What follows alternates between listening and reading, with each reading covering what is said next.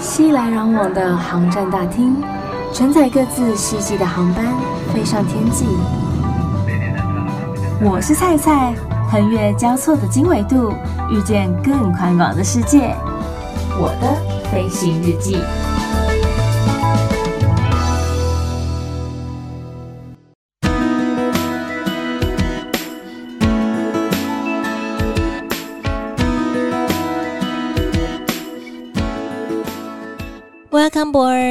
欢迎收听我的飞行日记，我是空姐菜菜。在之前有听众朋友留言，呃，这位听众朋友叫做 Coaching Do，不知道翻译成是杜国清还是杜国静。Anyway，反正呢，他留言希望就是更了解一些国外一些滑雪的资讯，但是对于菜是完全没有滑过雪的人。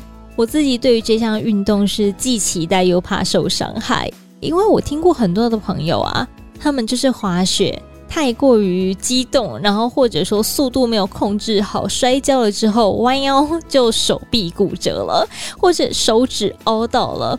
所以我对于这项运动其实很想去尝试，可是我真的又很怕受伤。反正。今天蔡特别在节目当中邀请到一位具有几年的滑雪经验，然后也相当爱好这项运动的滑雪好手来到节目当中来跟大家分享。在此热烈欢迎我们的包菲。Hello，大家好。这样称呼我，突然间有点不好意思。不会啦，相较于我们这种就完全不会的，你们已经算是很厉害了。大家听到包菲声音可能稍微有一点远一点点，是因为他目前正在执行某趟重要的任务啦。所以呢，我们今天是用电访的方式来访问我们的包菲。那包菲，你记得你当初第一次滑雪的时候的一个景象吗？是什么样的因缘际会之下你滑雪了？是去旅游吗？还是说跟着学校去参加一些活动吗？还是？第一次滑雪就是跟学校一起去，欸，哎，嗯，呃，国中毕业之后我就出国念书嘛，然后学校二月份我还记得，他会有一个礼拜的时间，学校就是没有上课，他会有个名目带大家一起去旅游，办各种有教育意义的团。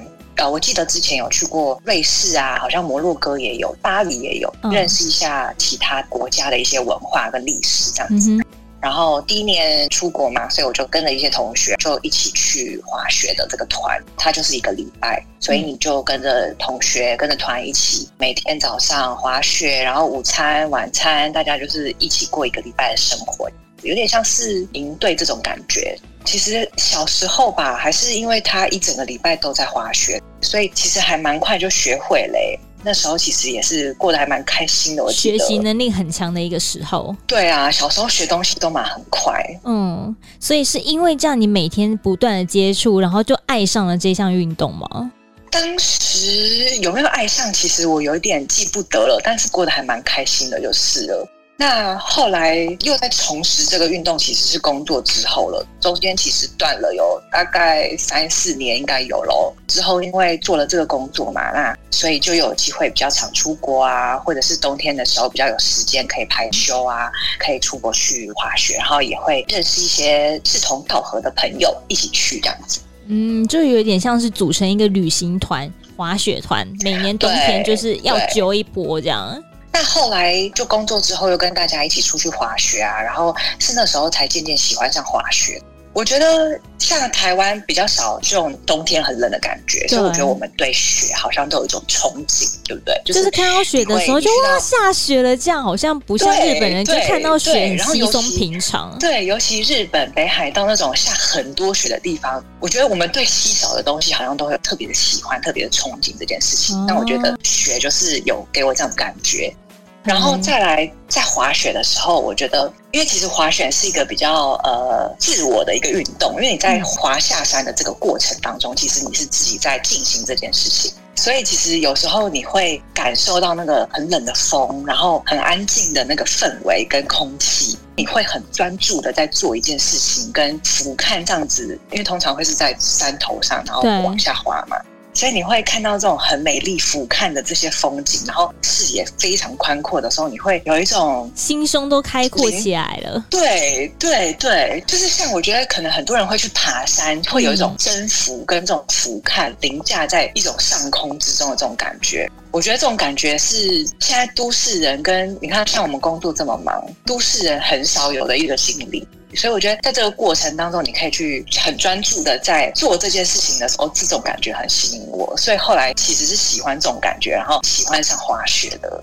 哦，所以后来就是变成说，每年一定要做到这样子的事情，才有办法满足到我这一个年头来最后一个完美的 ending。因为冬天通常都是我们一年最后的一个季节嘛。对啊，心情上面也会得到一个很大的放松。了解。那你看，你经过这么多年来的一个训练也好，然后经验也好，你有没有想要给我们这些初学者、完全零经验的人，例如说，可能我们要滑雪的话，需要准备什么样的一个条件，或者说，可能什么样的人比较不适合来从事滑雪这样子一个极限运动？呃，条件的话，我觉得大致上可以分成两种，嗯，不是说。很现实怎么样啦？但是因为其实滑雪还蛮贵的，所以我觉得第一个条件是经济上面要许可。Oh. 因为.呃，其实滑雪会有很多装备，你看，嗯、除了身上穿的雪衣、雪裤等等之外，嗯、可能安全帽啊、雪镜，因为这些都是比较具有功能性的东西。其实有时候你去外面买一些比较机能性的一些，比如说运动衣啊什么的，会比一般的 T 恤还要贵。所以其实，在装备在衣着上面的装备，它其实单价就是比较高的。然后再来，当然还有它的靴子跟雪板。嗯，那这些东西其实因为又跟安全性有相关，所以它其实单价也是会比较高的。可是像这些装备，它不能在现场用租的吗？当然可以啊！我觉得其实租的这个方式是很好的一个机制，因为其实我一开始滑雪的时候也没有自己的装备。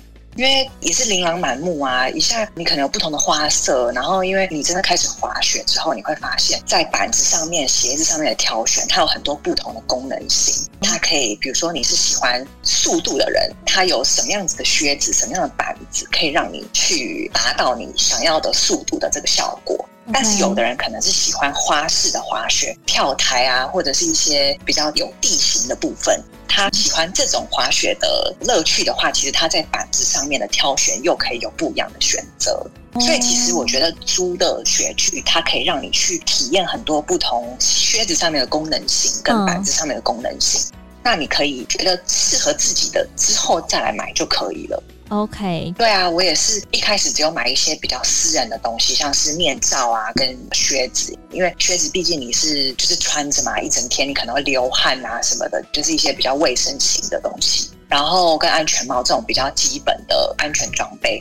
那板子我是去年才买的耶，可是没想到买了之后 就放在那边了。都都还没有滑到雪，生灰尘了，没有办法使用它。对啊，然后装备之外，你还有呃门票嘛？因为滑雪其实它很大的一个花费在门票上面，它就是等于是有一点类似入山证。哎、嗯欸，其实也不算是入山证，就是在低坡度的地方，当然是大家都可以去的。嗯、但是因为你滑雪主要是那个坡度嘛，滑那个雪道，所以你会搭缆车，那主要是缆车的费用。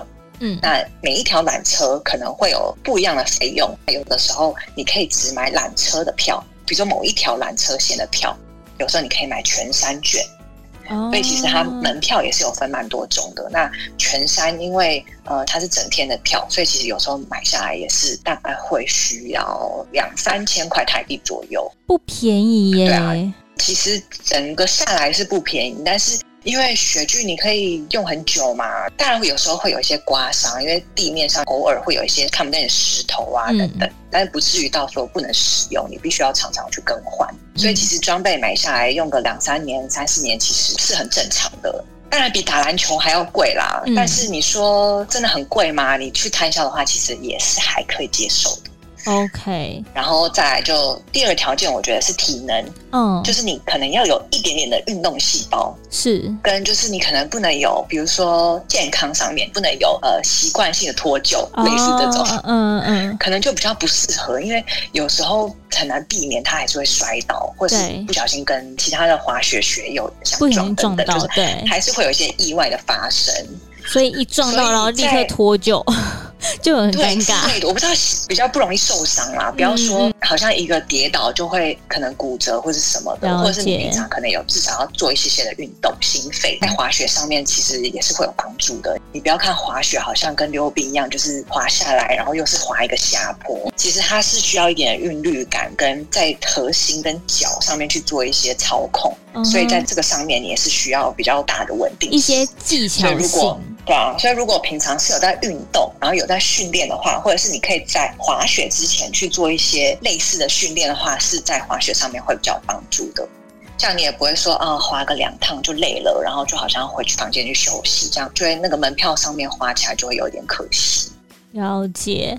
那因为你给了我们这些意见，我觉得必须再让你来推荐一些你觉得可能比较适合初学者的一些雪场。呃，雪场的话，因为实在是有好多选择哦。但是我要先讲的是，我除了之前第一次滑雪去过瑞士之外，我其他都是在日本的滑雪场滑雪。嗯，那当然一是因为比较近嘛，然后听说啦，听说日本的雪质跟呃韩国的雪质离我们比较近的话，应该就是这两个地方。雪质比起来的话，好像是因为湿度还是什么的关系，日本的雪质它是比较松软的。所以目前我只有去过日本的雪场。那我推的这两个雪场，我先讲好了。嗯、第一个是在北海道的 Kiroro，嗯，它在其实北海道从机场开车的话，一个小时有四十分。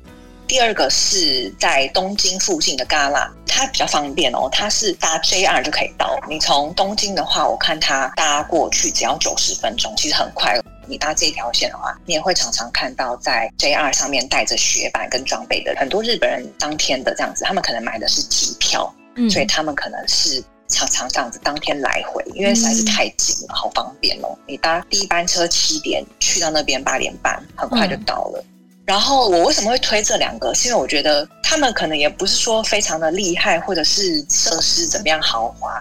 我觉得这两个是因为我去的时候经验都很好，哎，可能因为长大之后比较少跟朋友一起这种团体出游的机会，嗯，所以开心的时候我就会对这两个地方印象很好。那特别戛纳的时候是，是因为我是跟我三个好姐妹一起去，就是有点类似青梅竹马的好朋友。他们本来都不会滑雪，然后他们愿意就是让我教他们，然后他们到后来整个旅程结束之后，对滑雪这件事情也都很有兴趣的时候，你就会觉得很有成就感。就是真的是这两个姐妹之旅，对对，就是这两个给我的印象都非常好。所以其实问我这个问题的时候，我第一个想到的就是这两个地方。那当然，滑雪场地也是有很多种嘛，每一座山你总是有不一样的地形，那个雪场它都会有雪场的地图。你其实也都可以先去网站上面去做功课，嗯、像适合初学者的，可能就是比如说绿线跟呃红线比较多的地方，嗯、就是坡度比较缓的雪道，因为它比较不会冲那么快，你就比较不会说啊常摔倒啊，或者是呃下不来啊，你会觉得挫折感很重。然后当然还有雪场的设施，有的可能是比较旧的，你会觉得它的缆车可能坐起来比较，因为有的缆车是有盖子可以防雪。嗯，就是让你在上缆车的这上山的这个过程当中比较不会冷，或者是它可能甚至用那种会发热的皮椅，有这么高级，就是有的很高级哦。对，嗯、当然这个雪场的一些门票可能就会比较贵。了解，就类似这种设施，我觉得可能也是一个可以去挑选的一个考量的点。对，然后还有我觉得一个很不错的点是，像我刚刚讲的这两个都是在市区比较容易到的地方。嗯。像东京跟北海道市区，你可能搭车或者是交通工具一个小时、两个小时之内就可以到的。但是有一些是比较在小镇里面，可能是比较跟市区、远离市区，对，远一点点的地方，像是那种小镇，它其实也是有不一样的味道，那种怀旧风情的感觉，嗯、有点类似你走在可能四五十年代的日本街头的那种感觉。它一切都是比较仿古，然后比较没有开发。然后可能是会是杂货店，啊、然后路上可能是会有温泉，比较比较怀旧的地方，让你去对，让你去滑雪之外，晚上傍晚你可以去那种小镇体验那种当地人生活的那种感觉，应该也是蛮吸引人的。是，所以其实挑选的方式因素有很多诶，但是我在想，我们自己选的话，通常是选地形。嗯，因为我们滑了一阵子了嘛，那地形上面我们也会做一些挑选，因为总是如果都是滑一些很平缓的，好像也是没有那个刺激感，没有那个速度感，所以有的时候我们会选一些有一些森林间道的小路的雪场啊，或者是有一些像有朋友比较厉害的，他们喜欢从事那种花式滑雪的人。就会选择一些有地形跳台的雪场，嗯，然后在滑雪的可能，比如说一天滑下来的尾端的时候，去玩一下这种极限型的挑战。你看看哦，你这样子滑下来，应该也有算是七八年左右，甚至是十年以上的时间了吧？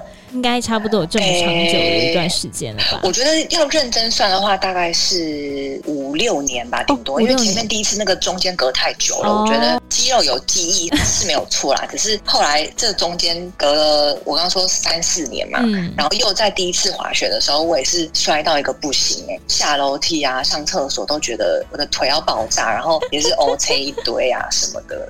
那你看这四五年当中，除了摔跤、跌倒比较稀松平常我们会看到的一些事情之外，有没有让你印象深刻的？印象深刻的，我本来要想一想，但突然间有一个晴天霹雳的声音，来来，你说说，你说说。就是其实其实我是在滑雪场被求婚的啊，这件事情我不知道。不要跟我老公讲，我忘记这件事情。没关系，我会私讯他。我的天哪！你怎么好意思啊？知道我一定是会戒指就会立刻被收。来，听众朋友们，我们都要好好的保守这个秘密，不要跟包肥的老公说。真的。对，这怎么会忘记？也真的是没有预料到，每一年的滑雪都会是几个好朋友一起出去，同一群人。三年前，大家一起出去滑雪的时候，那一次是跟一个滑雪团，嗯，然后完全没有预料到，他也是藏的很好。那一天我们甚至还分开去，因为班那时候瞧不拢。这件事情在这个旅程没有预料到之外，也没有想过会是那一天。就因为那个当下，我还记得我实在是太困了。他选了一个，就是滑完雪那个下午，嗯、我们通常大概滑到四点多差不多，滑雪场差不多也是四五点、四点半、四点四十五就会日场，就是白天的场就会结束，然后他会稍微整理一下，换夜场这样子夜滑。然后回到房间，想说趁晚餐之前，大家可以休息一下，可以去泡个温泉，或者是整理一下什么的，嗯、因为很累啊。我们通常九点就已经在雪场了，然后滑下来这样一整天，回到房间就很温暖。房间刚好是有那个暖气，小丸子他们家不是会有一个电热毯吗？桌子就有那种东西，所以就很温暖呢。滑手机，对，吃着零食，越坐就越困。然后突然间他就跪在我旁边，然后说想问我一个问题什么？对，然后我想说，哦，他是不是想要问我说，你是不是很累，或是你是不是很饿之类的？可是他跪着哎，懵懵懂懂，没有。可是因为我就是坐在那个电热毯，就是在榻榻米的上面，所以是本来就是一个很低的高度啊。就想说他可能只是对啊，你要接近我的话，你本来就是会在一个比较低的高度。对，然后我是后来他问了那个问题之后，我才发现，哎，对耶，他是跪着。哎呦喂啊，真是太糗了！你真的是很傻眼。对啊，但是对对对，现在讲起来是蛮好笑的，就是也是蛮好的一个气氛跟一个场合，嗯、然后大家都很开心的一个状态。对啊，天哪，你老公真的要是知道你把这件事情也忘光的时候，他心里会有多难过？千万不可以告诉他，这是你和我之间的秘密。没关系，听众朋友也都知道了。我的天哪！可是好撇除这个，就是这毕竟不太可能发生在每一个人的身上。我们自己在滑雪的时候，有没有什么特别需要被注意的地方？除了说有可能会有人突然间下跪之外，就是有没有其他？有可能我们要随时。但是我觉得不要在滑雪场下跪，因为你那个如果紧张或者是怎么样，戒指没有拿好，你掉在雪地里，你可能会找不到、欸。哎、嗯，哦，那你就是要选择在一个比较，就是你要确保那个戒指不要掉了。嗯，对。那滑雪场的话，当然就是呃安全呐、啊。我觉得做任何运动都是安全是真的第一第一首要的注意的事项，尤其滑雪又是一个极限运动。因为它其实快的话，速度可以很快，五六十是一般啦。但是因为滑雪场那个雪道很宽嘛，所以其实快的话，你可以到很快都没有问题。那你速度再加重力的时候，有时候那个一撞哦，你真的是没有办法想象。很多朋友都有一些骨折啊，你可能以为会是脚或手上面的一些受伤比较多，甚至锁骨撞到的，然后碎的都有。所以其实安全真的是非常重要。你不要看很多人觉得说啊。日本人觉得戴安全帽这样子拍照不好看啊什么的，嗯、你那个一摔下去，你只要有一次我真的摔过哦，当下起不来哎，我有戴安全帽，就整个往后倒啊，豆桃栽撞到那当下，你真的是觉得说啊，死了，脑震荡，可是还好，对，休息一下就没事。安全真的是非常重要，护具不可以少。嗯，当然如果可以的话，有那个经济许可的话，可以请教练，不然就请朋友教你也都可以。嗯请教练的话是比较容易上手的，因为他会告诉你怎么用力呀、啊，或者是最重要的是怎么停止啊。因为不要相撞嘛，相撞就是我觉得意外发生最大的一个可能性，尤其在斜坡上面，你要知道怎么停止。所以教练的话，他会告诉你很多一些小的细节，嗯，没搞没错，一些潜规则，比如说你可能啊滑累了，嗯、然后你想要再次出发再滑下去的时候，你可能需要注意的一些事项。再来注意事项的话，其实因为之前的话，这一两年我听说在那个内湖有一个新的滑雪学校，诶，可能我觉得也是因应疫情吧，会不会？滑雪学校它是干式的一个滑雪机，有点类似我们在健身房的跑步机，它就一个履带，然后它这个干式滑雪机是一个履带滚动，当然也是一样穿雪靴、雪板，就是装备也都还是要穿着。嗯，对，你可以上面先体验一下这个滑雪的这个方向性，教练就会先教你说怎么停止啊，或者是比如说先稍微的转弯啊等等，所以你就可以先去这边体验。那当然，小叮当也是一个门路，嗯，然后小叮当的话，它就是好像听说是人造雪，人造雪我没有去过一次。但是人造雪的话，它质地就是比较硬一点点，然后再做一些转弯跟刹车上面的操控性也稍微比较不好，因为毕竟它是人造雪，等于是有点类似剉冰。嗯嗯，它的那个软度什么的，体验的话是没有问题啦。对，你就先去体验看看，看觉得自己适不适合，喜不喜欢啊？然后或者是先去了解一下基本的一些规则跟一些动作，我觉得对之后去雪场都是很有帮助的。在现在就是国外疫情还是相当严重的一个时候呢。虽然说我们没有办法出国，虽然说对于许多的滑雪好手，就好比说包肥，心里非常的痒，真的是很想来给他滑一下。但是现在台湾也有模拟的场地，就是让大家可以来过个干瘾，然后来满足一下想要滑雪的渴望。当然，对于初学者来说，也是一个不错的选择，可以先来这边试试看看自己喜不喜欢。最后，再次谢谢我们的包肥来到节目当中，跟大家分享这么多。谢谢。如果说你喜欢今天的节目，欢迎到 Apple Podcast 上面给予我们五颗星的评价。Android 的朋友们也可以使用电脑下载 iTunes 给予评分哦。